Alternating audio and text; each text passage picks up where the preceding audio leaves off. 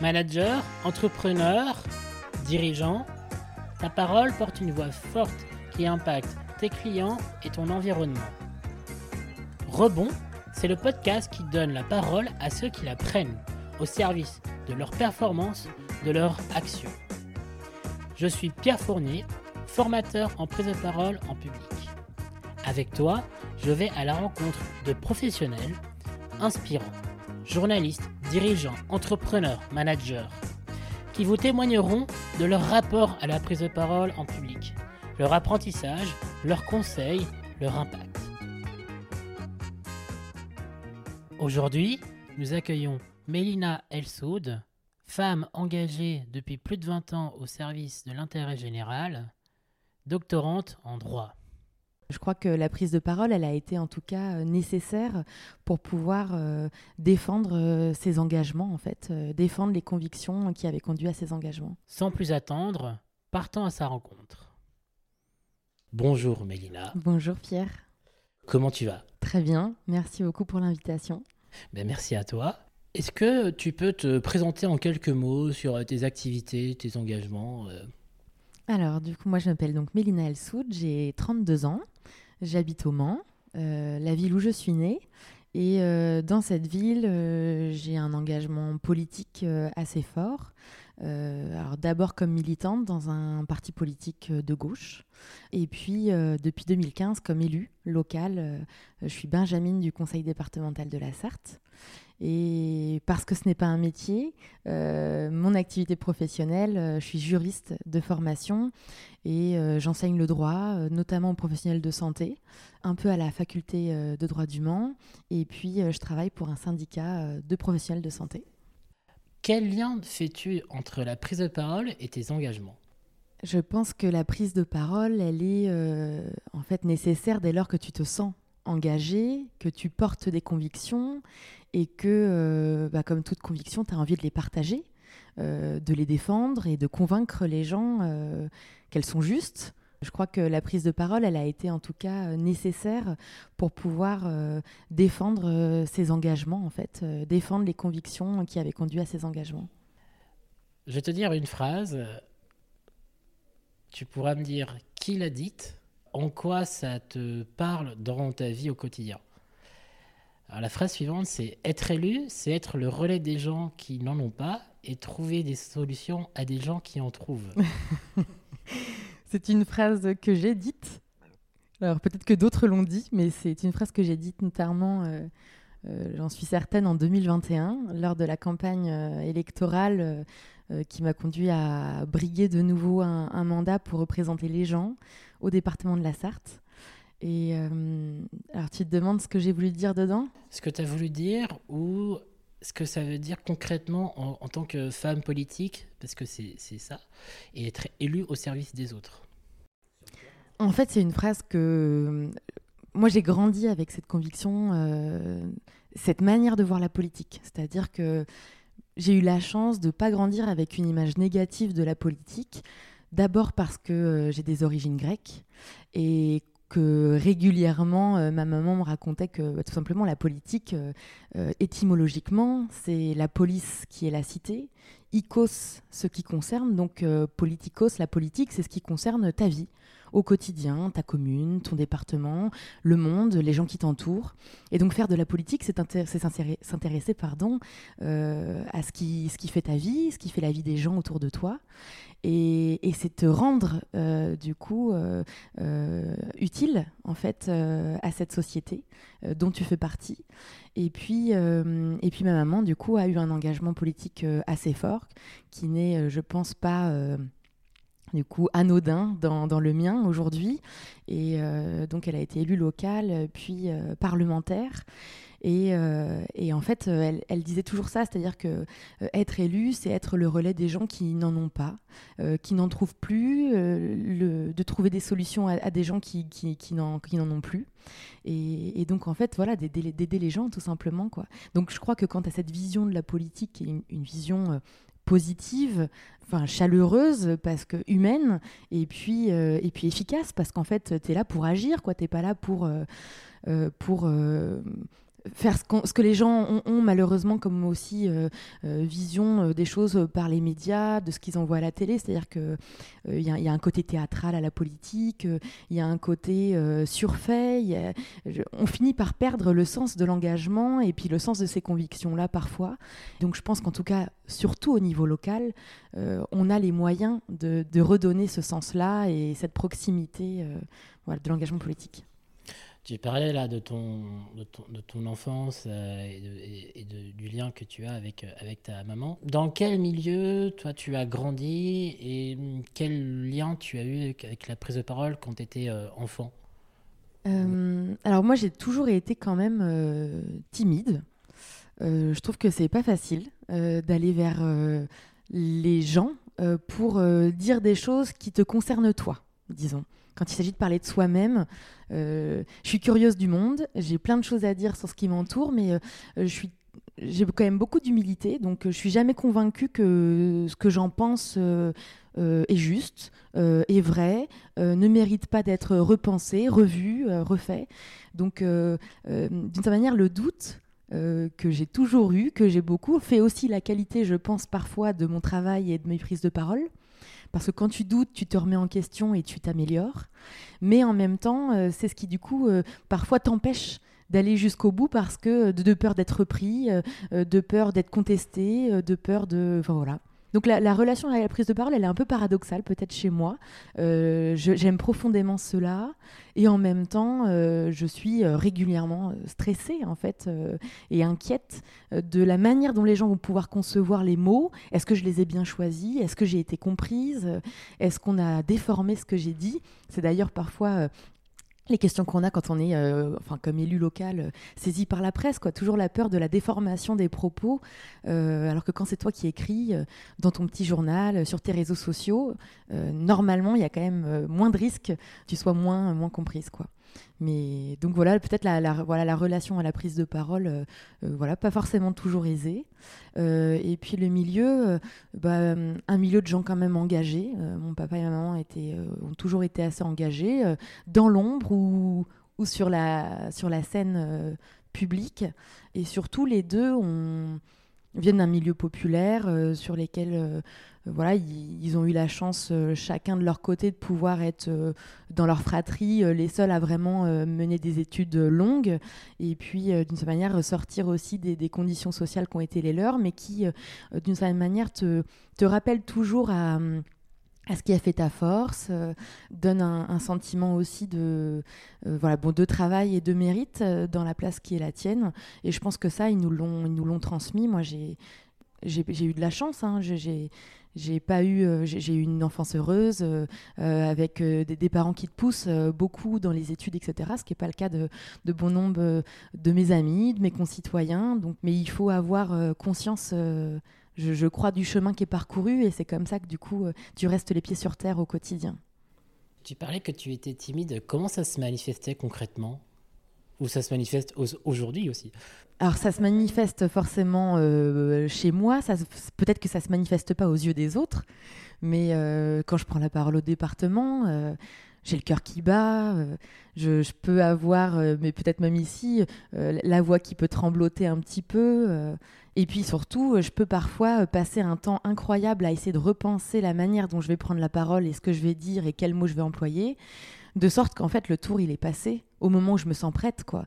Et euh, ça c'est un regret que j'ai régulièrement au département. Je me dis je vais prendre la parole après lui, je vais prendre la parole après lui. Et puis en fait, euh, je me sens pas prête euh, à intervenir. Et puis la difficulté des débats politiques, c'est que euh, au moment où tu veux prendre la parole, il va peut-être se passer quatre ou cinq personnes qui vont la prendre avant toi. Et tu as le sentiment que ce que tu voulais dire est plus tout à fait en, corrélation, en cohérence avec les propos qui viennent d'être tenus. Mais voilà, donc à l'école, c'était moins sur cet aspect-là. Mais, mais je crois que la conviction que j'ai, c'est que euh, le, fait d'être à l'aise à l'oral et euh, le fait d'être éloquent, euh, de pouvoir prendre la parole, c'est pour certaines personnes un acquis. Mais pour beaucoup, je crois que ça reste quand même le résultat du travail et que, comme dans plein de choses dans la vie, tu as 5% de talent et tu as quand même 95% d'efforts et d'expérience et d'exercice. et c'est parce que tu le fais souvent que tu es à l'aise et regarder euh, les grandes femmes ou les grands hommes politiques euh, qui prennent la parole régulièrement sans notes, qui ont toujours un propos qui est cohérent, qui reste accessible et surtout qui, qui vous touchent qui disent quelque chose qui sur le fond vous touche, ces gens-là, ils l'ont aussi parce qu'ils le font souvent. Et donc, moi, quand j'interviens auprès de, jeunes enfants, de collégiens, euh, d'adolescents, de jeunes adultes pour parler aussi de ce que c'est que l'engagement politique et de la prise de parole en politique. Euh, je, leur dis toujours qu'en fait, euh, plus ils exercent, plus évidemment ils se sentiront à l'aise pour le faire et que la prise de parole, elle est essentielle parce qu'elle te permet d'exister dans un groupe, euh, et c'est quand même euh, ce qui se passe dans une société. Hein. Et puis, elle te permet euh, de, faire vivre bah voilà, tes convictions, on y revient encore, mais voilà, de les partager et puis voilà, de, profiter des gens qui t'entourent. la prise de parole, je pense que c'est d'ailleurs l'objet de ton podcast, mais est, elle, est, elle, est, elle est centrale, elle est indispensable à ce qu'on peut construire ensemble, et donc notamment en politique aussi. Ah ouais, bah, elle est tout à fait présente partout. Euh, moi, un ancien timide maladif de très haut niveau, euh, euh, moi, c'est grâce à la prise de parole qui, m'a permis d'évoluer, de prendre conscience que les mots étaient, utiles, l'émotion était indispensable.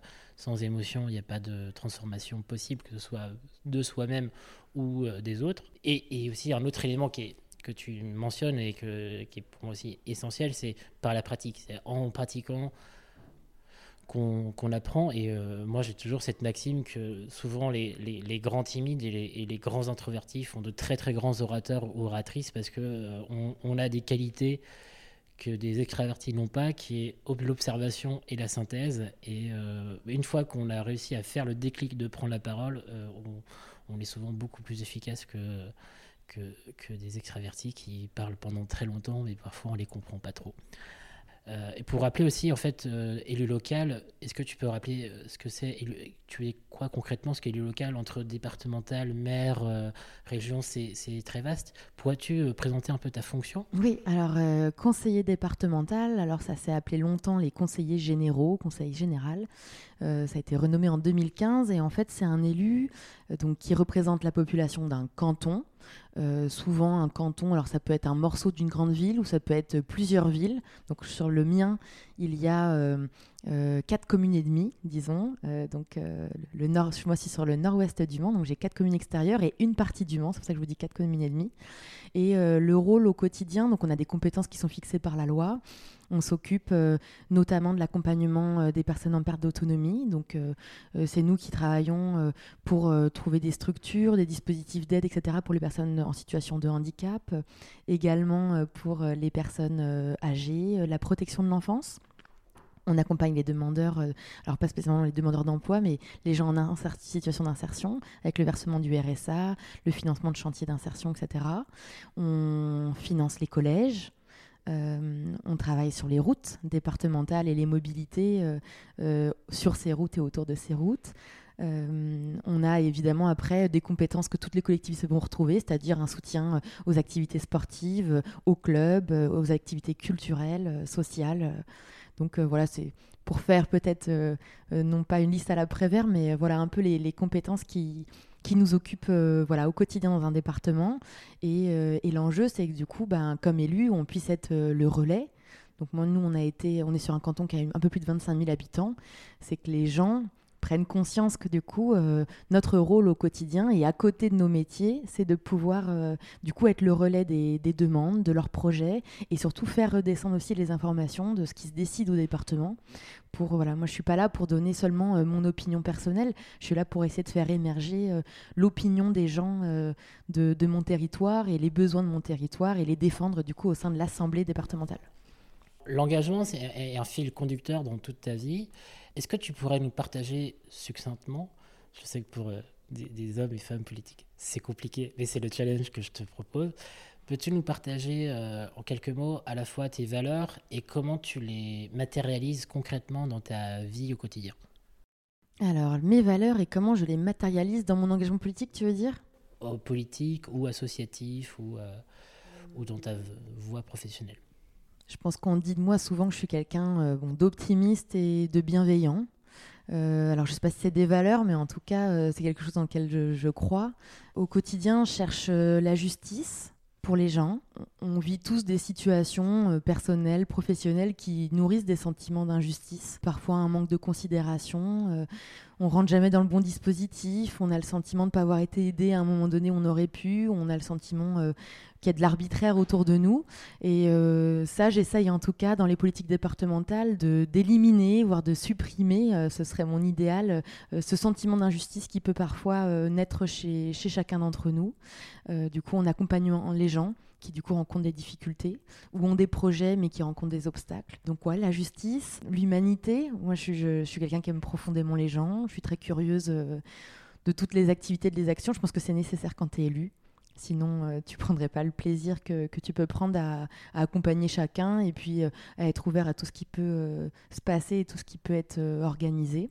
Et puis, oui, après, moi, je suis quelqu'un de travailleur. Et j'ai aussi envie d'accompagner euh, les gens qui font des efforts. Je, crois que d'ailleurs c'est lié au sentiment d'injustice. Tu as, souvent le sentiment d'injustice quand tu as le sentiment que tu as fait des choses, fait tes preuves, euh, et qu'en fait, euh, tout ce en quoi tu as cru ou ce, qu'a été ton idéal euh, reste inatteignable professionnellement, humainement, euh, parfois parce que la réglementation n'est pas bien faite, euh, parfois parce que tu as rencontré des gens qui t'ont pas accompagné. et en tout cas, l'élu ne doit pas, pour moi, contribuer à, nourrir ce sentiment d'injustice et doit pouvoir essayer de, créer des passerelles, chercher des solutions, on y revient, et être le relais de gens qui, qui n'en trouvent plus.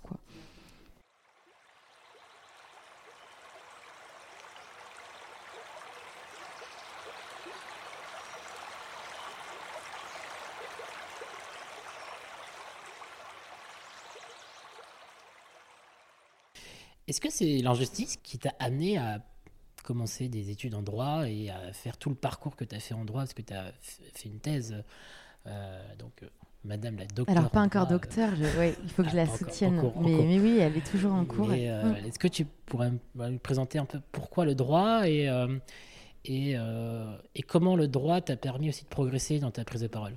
Je crois que le droit, en fait, euh, si on résume euh, avec une définition simple, c'est un ensemble de règles obligatoires dans une société qui permettent de l'organiser, qui permettent de faire en sorte que chacun trouve sa place, que, chacun euh, existe, en fait, dans le respect des autres, etc. Et donc, dès lors que, du coup, quelqu'un rentre dans l'espace personnel des uns ou des autres ou méconnaît ses, ses, droits ou ses obligations, on a en effet ce sentiment d'injustice et des blocages. Donc, oui, moi, je pense que je suis venue au droit avec le sentiment que c'était une manière d'améliorer la vie des gens parce que vous le regardez aujourd'hui, pourquoi le législateur est très sollicité et pourquoi aussi les collectivités le sont? Parce qu'on leur demande de réglementer. Parce que quand on considère que les règles, elles, elles accompagnent pas, elles protègent pas assez, euh, euh, et ben en fait, il faut les changer. Et c'est la raison pour laquelle, d'ailleurs, on dit qu'on a du coup parfois trop recours à la loi hein, de cet aspect-là. Mais je pense que je suis venue au droit pour cette raison-là. Accompagner euh, les changements de notre société et mieux protéger les gens. Après, euh, moi, l'engagement que j'ai eu euh, aussi, c'était un engagement beaucoup associatif dès la période de mes études. Je suis intervenue pendant six ans, notamment en, en milieu pénitentiaire. J'intervenais dans une prison, avec le sentiment parfois aussi là-bas que tu viens pour essayer de donner une seconde chance à des gens qui n'ont parfois pas eu de première chance. Et moi, je me le suis souvent dit quand je voyais, euh, au fond, des gamins hein, de 20, 23 ans, 25 ans, euh, incarcérés pour avoir euh, commis des délits. Mais en fait, quand tu parlais un peu avec eux, tu te rendais compte qu'ils avaient été déscolarisés, dès la quatrième, euh, qu'ils n'avaient pas eu euh, d'occasion dans leur famille ou chez leurs proches d'avoir aussi euh, une sortie positive en dehors coup de pratique illégale, de travail au noir, qui, n'ont pas de formation. En fait, tu te demandes comment ces gens-là peuvent s'en sortir sans ces chances-là. Et, en prison, on intervenait notamment sur du soutien scolaire pour aider bah, des hommes hein, essentiellement à passer des examens et retrouver une confiance dans la société et dans l'autre qui te conduira demain en sortie de prison à ne pas euh, recommencer euh, et, du coup à respecter euh, les autres. Parce que tu, la plupart des gens qui étaient en prison, ça peut paraître paradoxal pour les victimes, mais elles se sentent d'abord elles-mêmes incomprises et elles ont souvent elles-mêmes un sentiment d'injustice qui les a conduits à, causer du tort aux autres. Je crois qu'il hum, il faut dans notre société euh, trouver euh, la confiance, euh, la créer entre les gens et, c'est comme ça qu'on trouve des équilibres. Mais voilà, et ça nécessite aussi d'aller vers ceux qui sont pas toujours ceux vers qui on se retournerait. Hein. beaucoup de gens comprenaient pas pourquoi je prenais du temps bénévole à aller en prison, pensant que je le faisais pas, je le faisais au détriment des victimes, alors qu'au contraire, moi je le faisais pour qu'il n'y ait pas de nouvelles victimes et que celles-ci, les personnes qui étaient aussi incarcérées, elles avaient été elles-mêmes victimes de, de voilà, de, de l'absence de la société à un moment donné, de l'absence de leur famille à un moment donné. Que je pense que c'est un peu tout ça, peut-être. C'est difficile, tu vois, tu m'as demandé d'être courte et j'ai pas réussi à le faire parce que quand tu parles de valeurs, euh, c'est voilà, c'est large et ça renvoie à beaucoup de choses dans nos, non, mais C'est très riche, donc c'est très chouette. Quelle a été ta pire expérience de prise de parole que tu as donnée?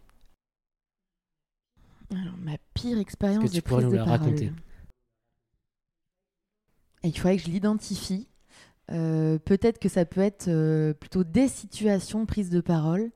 Euh, alors quelque chose souvent, par exemple la semaine dernière, j'arrive en retard parce que j'avais mon petit garçon juste avant à la remise d'un label pour un club de foot. Donc j'ose pas me mettre euh, d'une certaine manière sur le devant euh, de la scène, donc je me mets dans le public euh, pour regarder la prise de parole du président. Puis à la fin de la prise de parole, il me voit, il me fait venir et on me demande tout de suite de, de prendre moi la parole, alors que je n'ai assisté à quasiment rien, même si je suis le club et que je sais à peu près du coup de quoi il s'agit. Mais je trouve que ça, c'est le, pire. C'est-à-dire, on vous demande de parler alors que vous n'avez pas été présent.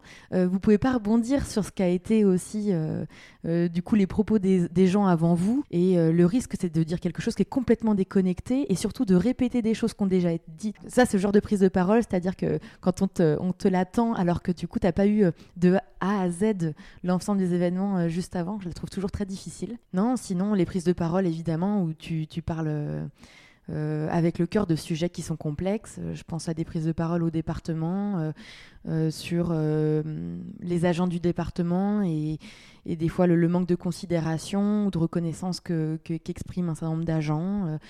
je pense à des sujets sur la protection de l'enfance où tu, voilà, quand ces sujets-là, qui sont des sujets qui restent sensibles, t'as pas envie de, voilà, de, te tromper dans les mots, de te tromper dans voilà, de ne pas aboutir finalement à la conviction des uns ou des autres. Quoi. Mais j'ai pas de souvenir d'une prise de parole euh, qui m'a euh, complètement foutu la honte. Euh. Mais en fait, je ne saurais pas dire quelle est la première, en fait, parce que finalement, pendant toutes tes études, tu t'es amené à prendre la parole pour des exposés, et puis même à l'école. mon premier exposé, je crois que c'était sur les dauphins, mon animal préféré à ce moment-là.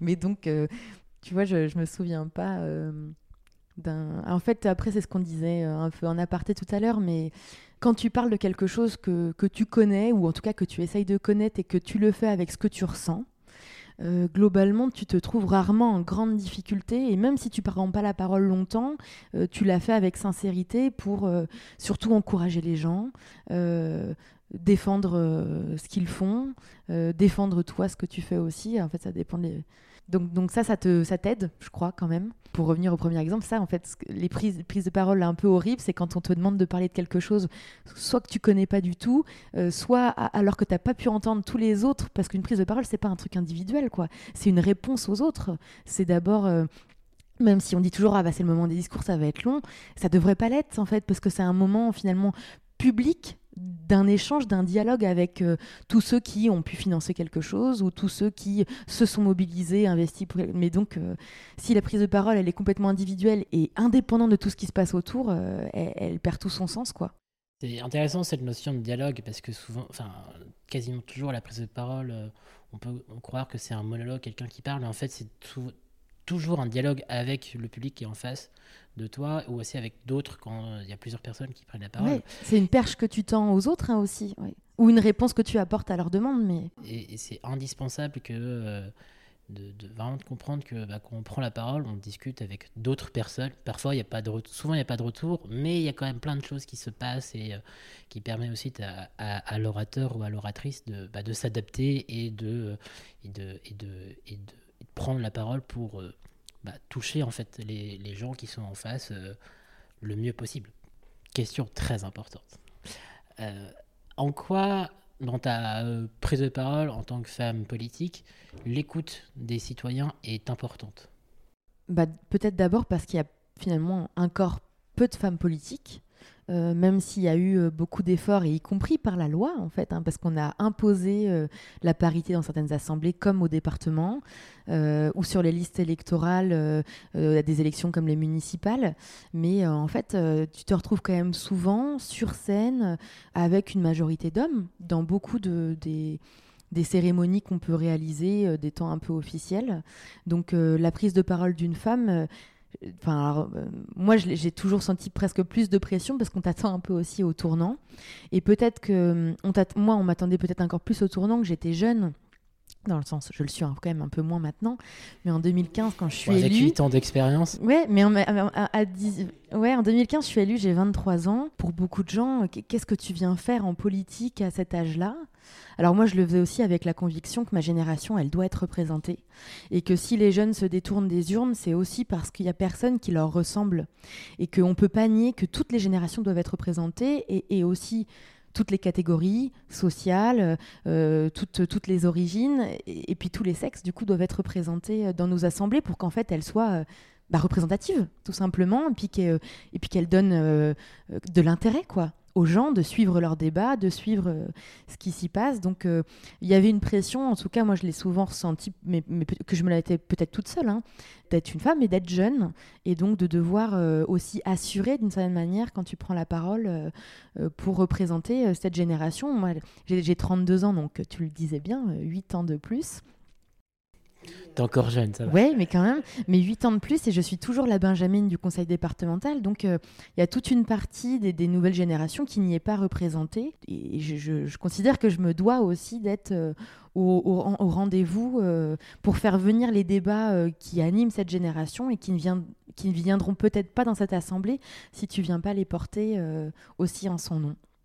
En tant qu'élu, est-ce que tu pourrais nous citer une action concrète qui a transformé la vie de quelqu'un ou d'un collectif Comment la prise de parole a aidé aussi à cette transformation alors la prise de parole, en fait, euh, quand tu es élu, je trouve qu'elle elle, n'est pas seulement orale, en fait, euh, c'est aussi euh, savoir défendre un dossier à l'écrit. Des exemples qui changent la vie des gens, il y en a plein. les gens viennent nous voir beaucoup alors, pour des dossiers individuels. tu vois, sur le début d'année, les petits plaisirs, euh, je ne sais pas si on peut dire ça, mais euh, en tout cas le sentiment d'utilité que j'ai eu, je l'ai eu à des moments où euh, tu te retrouves avec un papa ou une maman célibataire, trois enfants, séparation, pas de logement, parce qu'aujourd'hui les gens le savent, le voient peut-être, saturation du logement en France en général. Donc aide-soignante à l'hôpital, euh, euh, du coup 80%, un salaire, mais pas titularisé, donc euh, pas de CDI. Ton dossier, il passe chez aucun propriétaire privé qui prend pas le risque. Et donc tu te retrouves avec tes parents qui dorment dans le salon, tu revis chez eux avec tes trois enfants.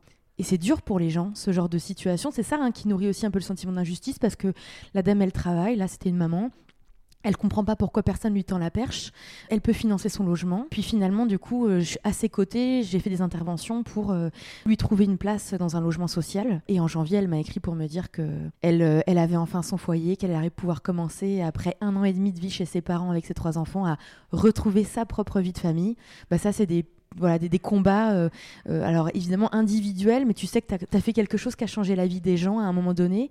Et plus largement, tu leur as donné, en tout cas à ce moment-là, aussi confiance dans l'action publique et politique. Et ça, c'est le plus beau des combats, en fait, et des, réussites que tu puisses, euh, du coup, valoriser. Après, au département, évidemment, que sur les sujets que j'ai évoqués tout à l'heure, quand tu réussis à mobiliser euh, des moyens euh, pour soutenir il y a quelques années, euh, les pompiers, à un moment donné, où les pompiers sartois euh, faisaient des grèves, euh, du coup, pour avoir la certitude d'être mieux soutenus par notre collectivité, etc. Quand on ouvre des places pour les enfants placés et qu'on trouve des moyens pour mieux les accompagner et accompagner l'insertion de ces enfants-là. Tous ces sujets-là sur lesquels on intervient dans le cadre des séances, des commissions, évidemment que les gens sont peut-être pas toujours conscients parce que ça les touche peut-être pas directement, mais c'est des sujets sur lesquels euh, chaque mois tu, trouves des réussites à ton action. Quoi. Donc, d'un côté, les, actions euh, euh, individuelles, mais tu vois encore, il y a un mois, trouver une solution de répit à des aidants qui ont leurs parents à domicile, alors là, à contrario, et qui cherchent à retrouver un moment pour eux Euh, aujourd'hui, on parle beaucoup des aidants, mais dans la réalité, on a du mal à trouver des solutions de répit euh, quand tu t'occupes de ton papa ou de ta maman ou euh, d'un de tes proches en situation de handicap. Trouver, Et donc ça, quand tu arrives à l'obtenir à leur côté, ben, c'est toujours une satisfaction aussi. Voilà, accompagner les gens dans leur recherche d'emploi. Les sujets sont variés, chacun peut se retrouver, euh, chacun vit à un moment donné dans sa vie, euh, peut-être quotidiennement, une petite difficulté. Évidemment que les gens viennent pas systématiquement voir un élu, mais quand ils viennent le voir, souvent c'est parce que c'est déjà euh, soit déjà trop tard ou soit déjà suffisamment grave. Et puis nous, on doit être là à leur côté et, voilà, et, si on arrive à trouver cette solution avec eux, on, arrive à gagner la confiance aussi dans l'action publique. Et là, ce qui est bien, c'est que tu, en tant que moi, simple citoyen, on, voit concrètement en fait, l'intérêt d'un élu euh, local euh, et les actions euh, qui sont menées pour bah, résoudre des problématiques. Et à, la fois le côté gratification quand tu es citoyen de bah, comme tu l'as très bien dit avec tes exemples, et aussi bah, la, la, gratification, quand tu es élu, dire ah oui, j'ai réussi à. Euh, oui, en fait, l'idée c'est de pouvoir travailler évidemment pour les intérêts euh, personnels des gens et, euh, de travailler à côté sur l'intérêt général. Après, moi, je te cache pas que des fois, je me dis sur l'ensemble de ces interventions personnelles, au fond, c'est triste que ce soit des fois l'aide d'un élu qui permette de sortir un dossier du lot parce que euh, personne ne devrait avoir à, solliciter d'une certaine manière euh, un soutien public pour euh, faire remonter le dossier au-dessus de la pile, pour être enfin pris en considération. Et moi, ça me questionne souvent. Après, je pense que dans notre société, sur plein de sujets, on, manque de moyens humains, financiers, techniques. Et, donc, on est aussi là pour dire, bah, là, ce dossier-là, il présente une urgence, vous l'avez peut-être pas vu. Mais c'est pour ça qu'on vous demande de, porter une attention bienveillante et euh, spécifique à ce dossier-là. Je préférerais n'avoir besoin de faire aucune intervention parce que ça signifierait que tout un chacun, de manière égale, a accès euh, du coup à un certain nombre de services publics, de demandes, etc. Et Là, je parle des services publics, mais quand les gens viennent vous voir pour vous dire qu'ils se sentent discriminés dans l'accès à l'emploi dans des entreprises euh, diverses et variées, parce qu'ils viennent dans un, quartier prioritaire, euh, politique de la ville, parce qu'ils euh, ont telle origine étrangère, etc., c'est toujours troublant et, tu, voudrais bien ne pas avoir à faire une intervention d'élu pour sortir ça, en fait. Donc, si ça peut permettre, en tout cas, à chaque fois, de sensibiliser les gens et puis... Et, dans toute cette situation, en fait, la prise de parole, parce qu'elle est essentielle pour écouter à la fois la et défendre, et, défendre et après trouver aussi des solutions dans parmi le millefeuille administratif ou social. Et puis c'est pas toujours, euh, c'est ce qu'on disait aussi tout à l'heure un peu, mais c'est pas toujours facile euh, de savoir ce que hum, les gens à qui tu poses une demande, donc là quand, quand un citoyen euh, exprime une demande à l'égard d'une institution, d'une société ou de quelqu'un, il n'a pas toujours en tête les éléments marquants essentiel qu'il doit mettre en avant pour pouvoir être entendu.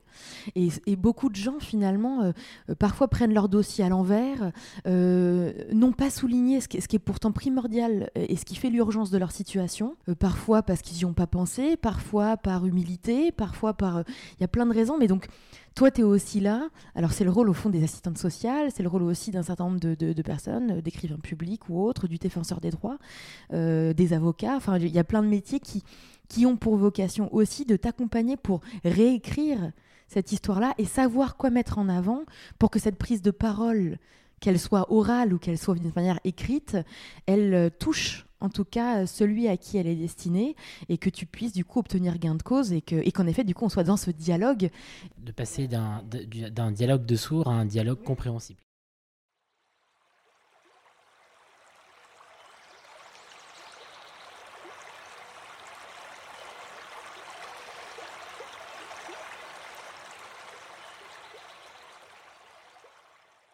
Avec ton expérience à la fois de juriste mais aussi d'élu, pour toi, qu'est-ce qu'un argument percutant?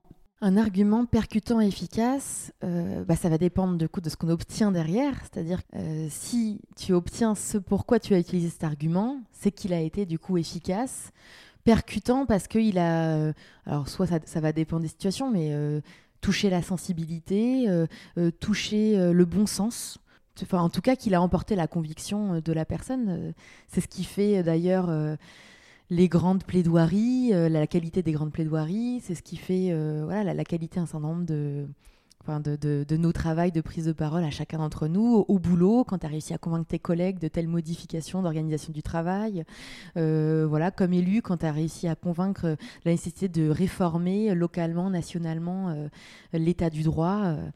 Euh, ça va dépendre des situations, mais en tout cas, c'est quelqu'un, voilà, c'est un argument qui a réussi à toucher son objectif. Quoi. Et, justement, tu, notes un élément essentiel, c'est que pour avoir un argument percutant efficace, il est essentiel de définir l'objectif qu'on veut, fixer. Et, euh, et, quand on prend la parole, souvent euh, on peut y aller soit au talent ou on est trop timide donc on la prend pas. Mais euh, quand, quand on a préparé en disant tiens, je veux atteindre tel objectif pour mon public, ça va être beaucoup plus simple ensuite de trouver les, arguments, les éléments. Les... Mm. Et c'est la base. La, enfin, la prise de parole, c'est qu'il y a au moins 80% de préparation et puis 20% de jour J. Quoi.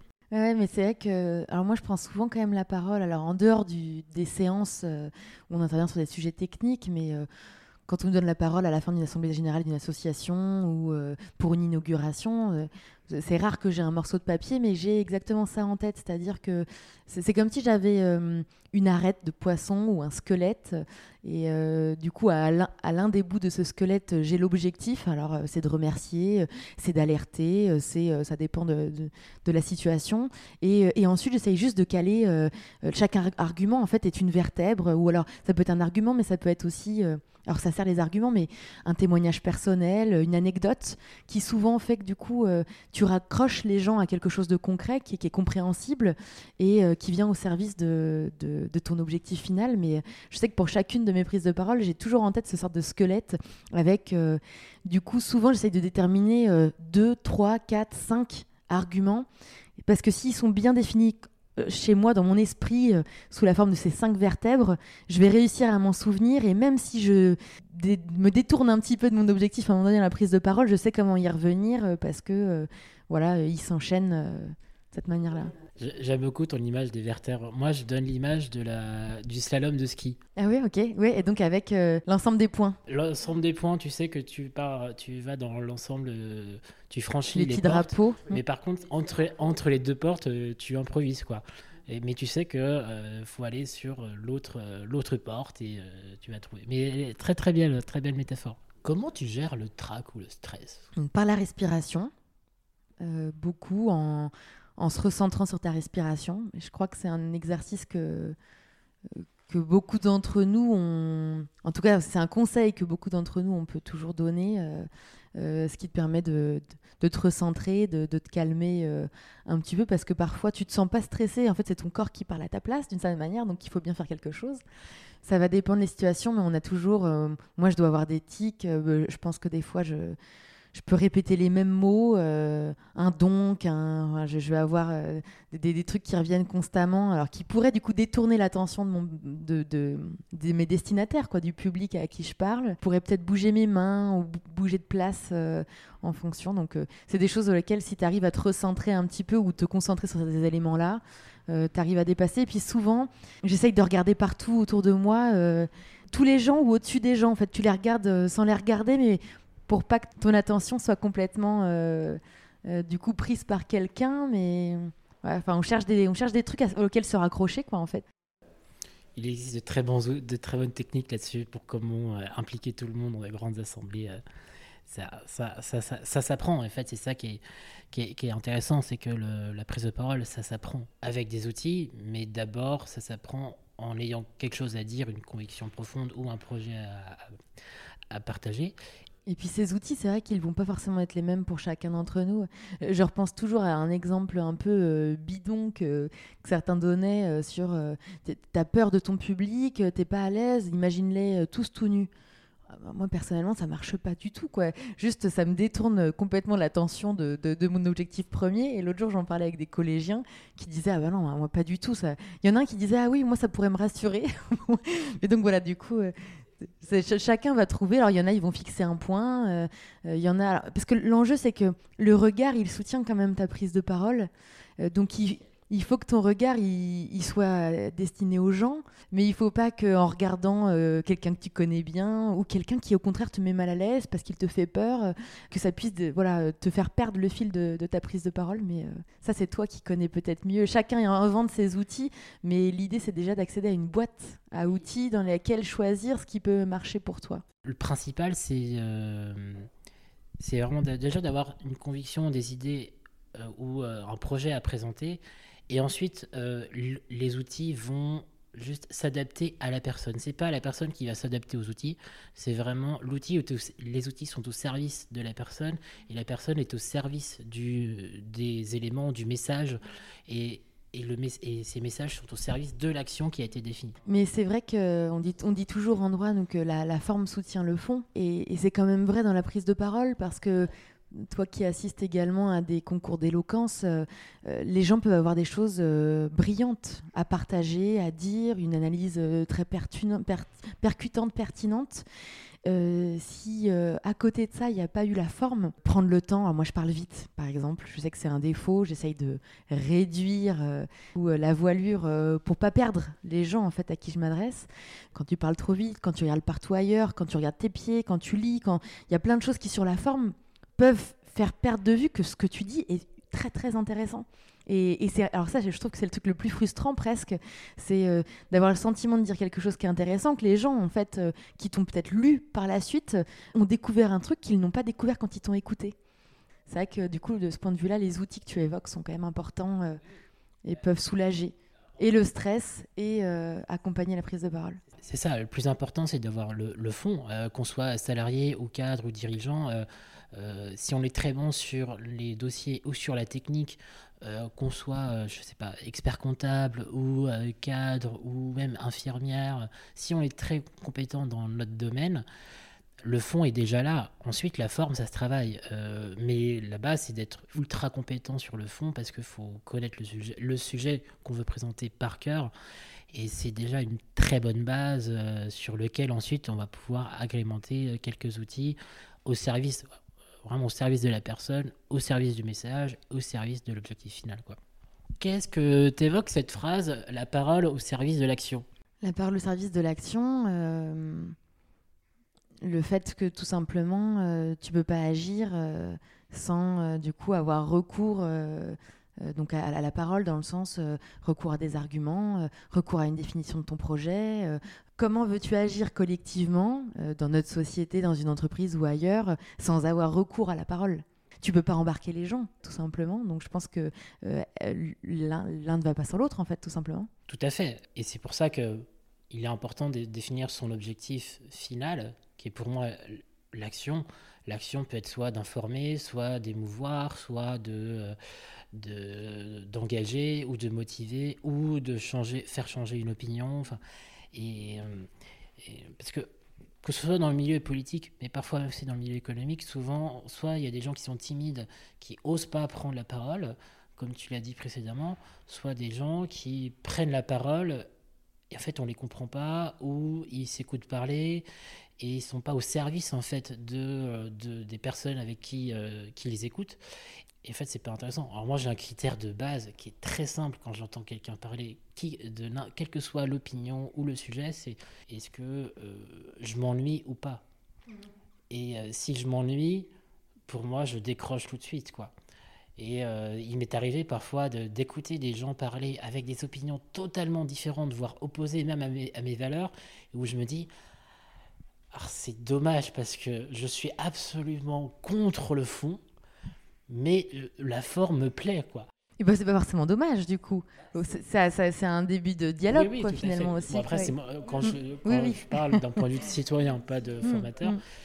Et, en, et, et, entre parties, euh, et, dans un autre côté, euh, bah, j'ai souvent ça, vu ça dans des milieux, par exemple, écolo, où le fond est, très très bon, mais la forme est d'un ennui mortel, où, euh, où c'est toujours les mêmes choses. Quand tu regardes l'ensemble des mouvements euh, citoyens, des mouvements militants, euh, associatifs. Euh, les gens, on a réussi à les embarquer parce qu'il y a eu une prise de parole à un moment donné qui les a touchés, les a convaincus et les a du coup poussés à agir. Quoi. Tu le retrouves dans un tas de domaines, mais c'est le rôle aussi, y compris dans certains cas des, lanceurs d'alerte en fait, hein, qui utilisent la parole pour euh, mettre euh, en lumière des choses qui sont méconnues par les uns ou par les autres pour diverses raisons, et qui vont par contre conduire ces uns ou ces autres à agir du coup au service d'une cause euh, qui n'était pas la leur jusque-là, mais parce que tant que personne t'en parle et tant que tu n'y es pas sensibilisé par la parole. Et c'est ça aussi qui est un, élément essentiel pour toucher quelqu'un.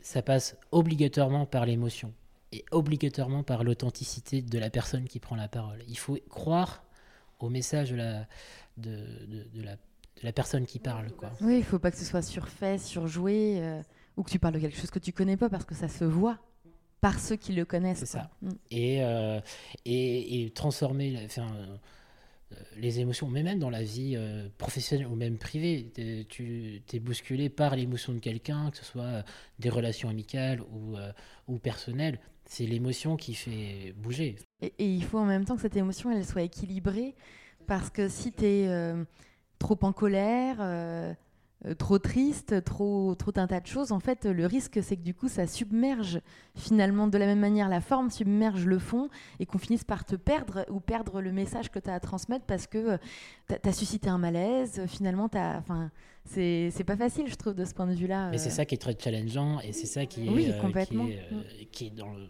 dans un progrès continu et, et même pour des gens bah, comme toi ou d'autres qui ont l'habitude de, prendre de prendre la parole en public, tu es toujours dans une recherche d'affinement, de précision, d'apprentissage et c'est ça qui est, très très chouette.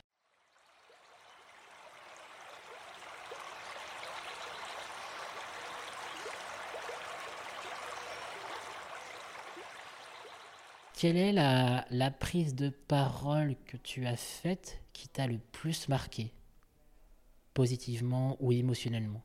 Nous n'avons pas préparé cette interview.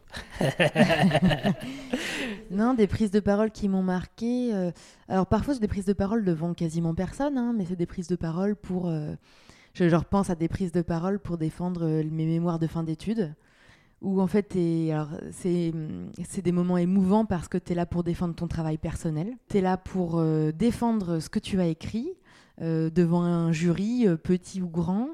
Et voilà, c'est des moments qui marquent euh, de ce point de vue-là parce que, parce que tu t'ouvres tu, hein, complètement et puis tu, tu, es jugé surtout sur la prise de parole que tu vas avoir. Donc ça, c'est des moments qui m'ont marqué. Alors, ni en bien ni en mal, en fait, ça dépend. plutôt en bien, parce que voilà, je pense à celle-ci.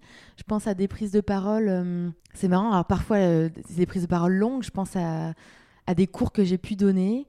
Euh, sur, euh, alors je pense auprès des professionnels de santé, par exemple, euh, sur les, droits les droits des patients, la dignité humaine des patients, le fait que dans notre société aujourd'hui, on a aussi des fois de la maltraitance institutionnelle parce qu'on manque de moyens, parce qu'on manque de personnel, et que du coup, vous vous retrouvez à plus considérer les patients comme comme des gens en fait euh, qui doivent pouvoir être euh, euh, enfin voilà pris en charge avec beaucoup d'autonomie etc enfin je, ne rentre pas dans le détail mais d'être rentré sur des débats finalement quasiment philosophiques au travers de cours et où à la fin bah du coup tu dis que ça y est c'est fini et puis la classe t'applaudit alors qu'en fait t'as rien fait. T'étais pas là ni pour un spectacle, un sketch ou quoi que ce soit, juste à essayer de transmettre quelque chose, mais tu te dis que du coup, tu as réussi en tout cas à les toucher et transmettre quelque chose qui leur a semblé, euh, enfin, qui les a touchés d'une manière ou d'une autre, ça tu le sais pas. Donc ça, c'est des prises de parole qui m'ont marqué, euh, notamment dans mes premiers cours. Euh. Puis après, des prises de parole politiques. Je pense, euh, voilà, des prises de parole que j'avais faites sur les conditions de travail des assistants maternels et, la manière dont la réglementation départementale pouvait bloquer certaines assistants maternels ou, certaines familles dans la garde. Et donc là, c'est des prises de parole que j'ai beaucoup travaillé techniquement, où j'ai fait beaucoup de concertations en amont, en appelant des gens, leur demandant ce qu'ils en pensaient, etc. Et donc, c'est des prises de parole qui sont émouvantes parce que tu es vraiment dans cette retransmission de ce qu'ont pensé les autres. Euh, ça te met de la pression. En même temps, sur des sujets techniques où tu peux pas dire de bêtises.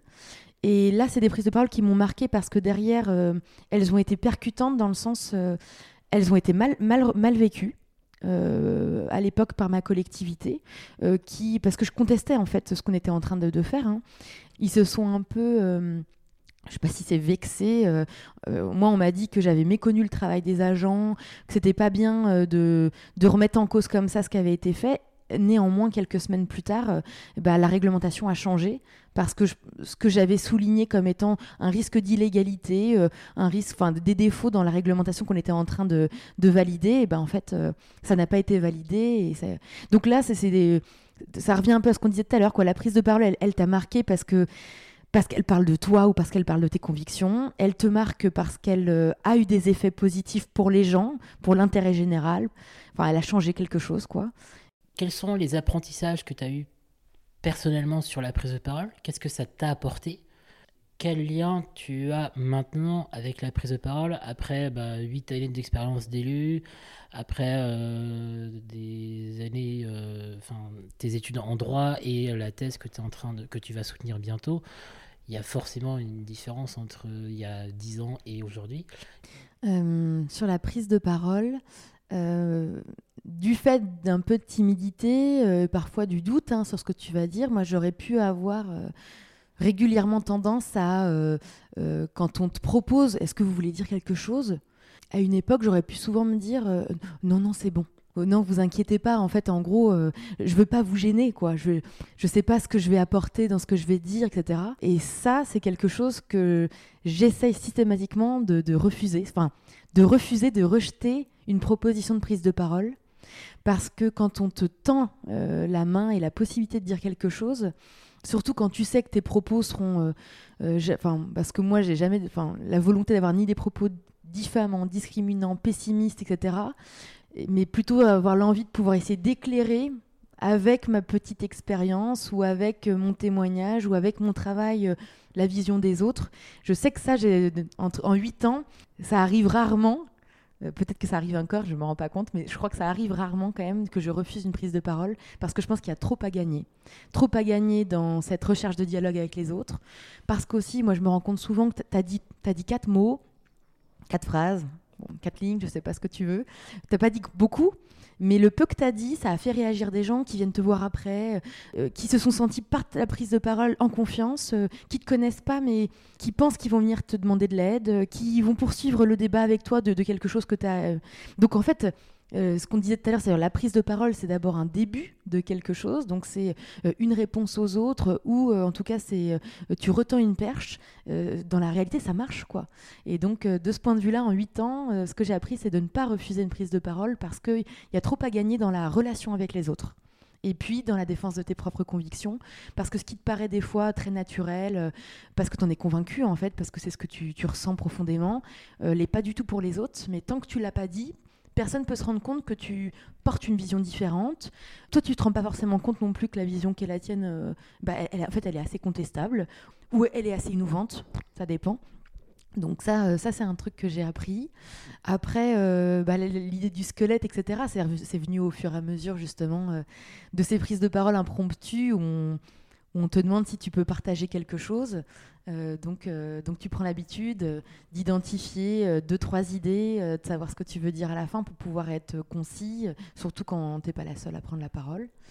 Et puis, et puis par contre, sur des sujets techniques, je continue à préparer quand même beaucoup en amont pour être sûr qu'il y a une cohérence dans mes propos et être sûr que je perds pas mon auditoire parce que c'est ce qu'on disait tout à l'heure, il n'y a pas pire que de défendre euh, quelque chose qui te tient à cœur ou qui tient à cœur des autres et de mal le faire parce que tu l'as pas travaillé.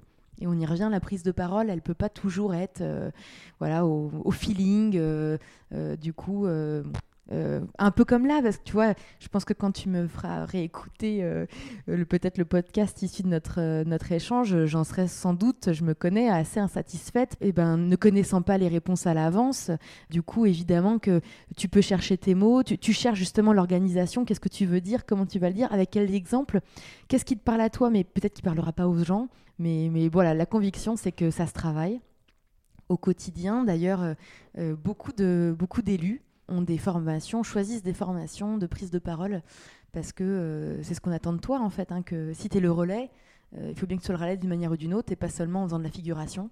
Euh, mais les gens attendent de toi que tu aies des positions, que tu les défendes, que tu sois clair, que tu sois transparent.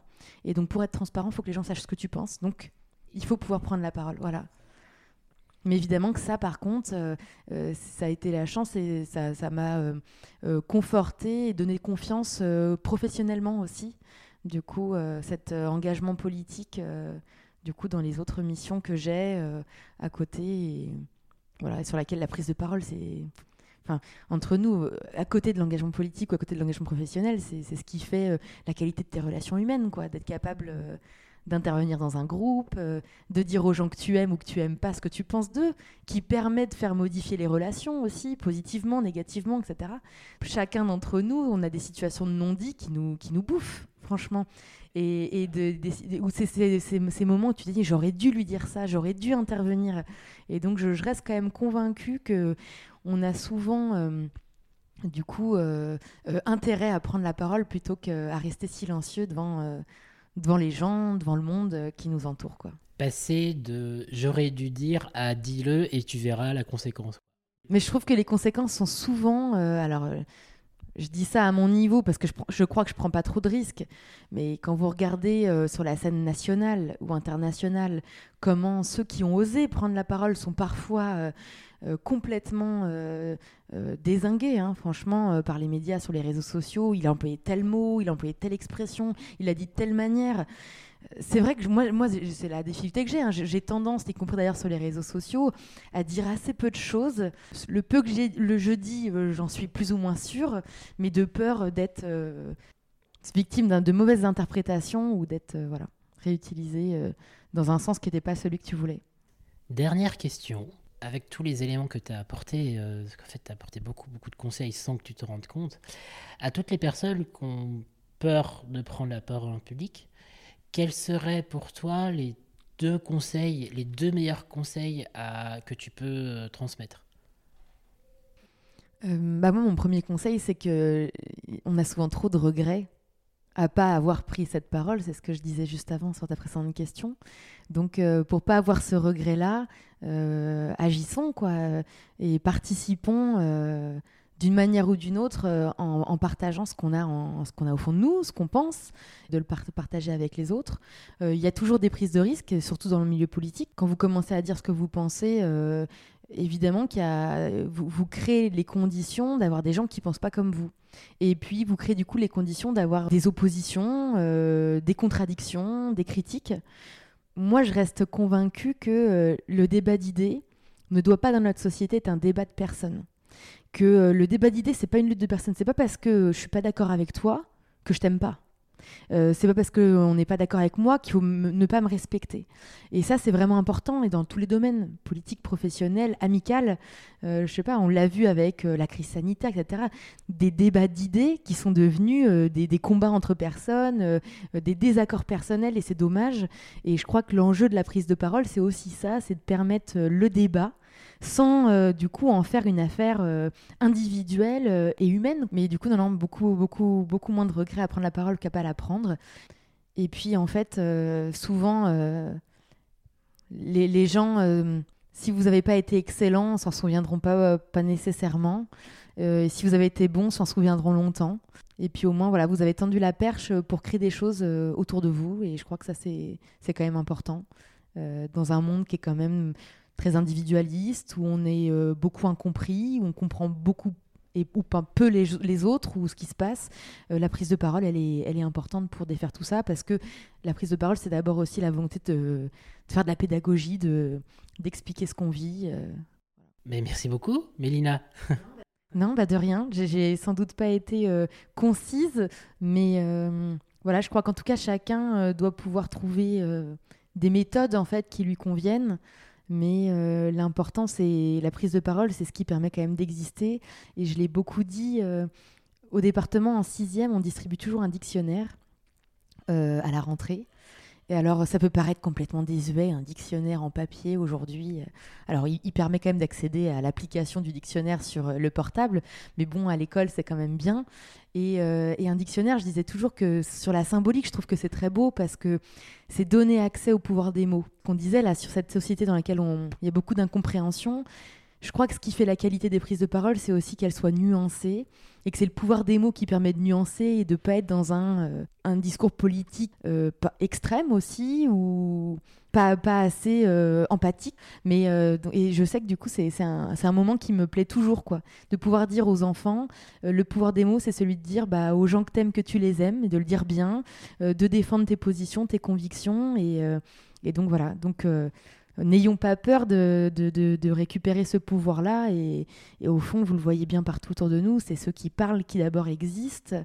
Et donc, euh, il ne faut pas euh, laisser les silencieux euh, ne pas être entendus et pas être représentés ou reconnus dans notre société. Donc, peut-être ce que je peux, dire pour conclure. Mais merci Pierre pour cette occasion de, de, partager avec humilité ce que, ce que j'aime faire, en fait parler avec des gens. Et là, tu me l'as permis pendant euh, peut-être une heure.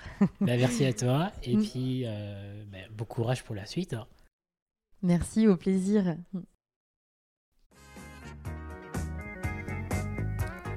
Si cet échange t'a plu, n'hésite pas à t'abonner et à mettre 5 étoiles sur ta plateforme de podcast préférée. Tu peux aussi la partager à tes proches qui seraient sans doute inspirés par ce témoignage. En attendant les prochains épisodes, tu peux retrouver ma newsletter, des conseils une fois par semaine pour progresser en prise de parole.